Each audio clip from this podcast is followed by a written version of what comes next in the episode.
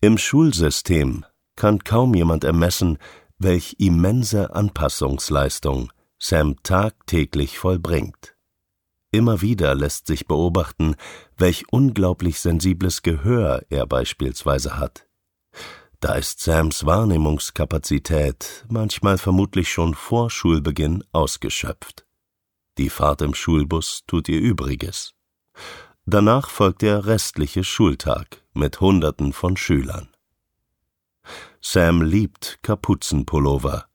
Die Kapuze kann er aufziehen, wenn er etwas Schutz sucht. Schade nur, dass er so häufig aufgefordert wird, im Unterricht zum Beispiel, diese abzusetzen. Wenn Sam schon morgens mit der Kapuze auf dem Kopf aus seinem Zimmer kommt, weiß seine Mutter, dass ihm jetzt schon alles zu viel ist. Dann wird deutlich, er liebt Kapuzenpullover nicht einfach nur. Er braucht sie. Sams größter Wunsch ist es, nicht unangenehm aufzufallen. Er möchte auf keinen Fall im Mittelpunkt stehen. Er möchte nicht, dass man ihm zum Geburtstag gratuliert, geschweige denn für ihn singt. Dennoch katapultiert ihn seine hochsensible Wahrnehmung, sein Autismus, sein ADHS unweigerlich in den Mittelpunkt durch unangemessenes Verhalten. Er ruft in die Klasse, ist unruhig, quatscht mit Mitschülern, stört den Unterricht, bis die Lehrerin diesen unterbrechen muss. Er gerät in Konflikte oder Prügeleien.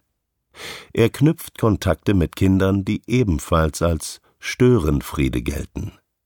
Die anderen Kinder suchen oftmals einfach keinen Kontakt zu ihm. Dadurch kommen weitere, explosive Mischungen zustande.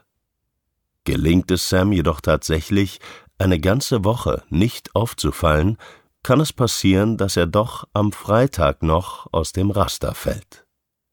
Dann ereilt ihn aber auch die volle Härte der Konsequenz. Er ist schließlich kein unbeschriebenes Blatt.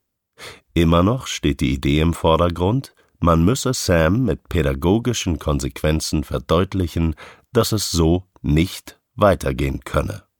Dass diese Maßnahmen jedoch nicht wirken und gar kontraproduktiv sind, kann sich kaum jemand vorstellen. Er hat zwar Diagnosen, aber er hat nicht mal einen Förderstatus. Schließlich hat er vernünftige Noten und auch sonst wirkt er irgendwie so normal. Wie es in Sam aussieht, kann oft nur seine Mutter erahnen. Irgendwann konnte die Mutter es nicht mehr ertragen, ihren Sohn mit Medikamenten vollzupumpen. Ihr Kind wurde ständig von den verschiedenen Wellen der Wirkung von Medikamenten geschüttelt. Wie er denn eigentlich ist, wenn er er selbst ist, war kaum noch zu erkennen. Mittlerweile bekommt Sam nur noch ein Medikament, um den Schultag zu bewältigen. Ohne dieses Medikament kann Sam auch einen Tag ohne Schule kaum bewältigen. Dann überschätzt er sich schnell, schätzt seine Umwelt falsch ein und gerät innerhalb kürzester Zeit in einen Overload, der bei ihm dann meist in einem massiven Meltdown mit anschließender massiver Erschöpfung mündet. Mit der morgendlichen einmaligen Medikamentengabe kommt die Familie recht gut klar. Es ist tagesformabhängig und kommt natürlich auf die jeweiligen Anforderungen des Tages an. Immer häufiger kann die Mutter dies besser einsortieren und damit umgehen. Wenn Sam einen passenden Rahmen hat, kommt all das zum Vorschein, was sie so an ihrem Sohn liebt, was auch durch die ganze Leidensgeschichte nicht verloren gegangen ist. Zum Beispiel holt Sam seinen kleinen Bruder vom Kindergarten ab. Er geht mit dem Baby einer befreundeten Familie mit dem Kinderwagen spazieren und nimmt noch zwei weitere kleine Kinder zum Spielplatz mit. Er geht zum Handballtraining, ist ein geschätzter und erfolgreicher Spieler. Hier hält er sich an Regeln, ist freundlich und rastet nicht aus. Seine Trainerin kennt Sam schon lange. Sie weiß, was ihn in einem Spiel stresst, was er nicht mag, zum Beispiel engen Körperkontakt.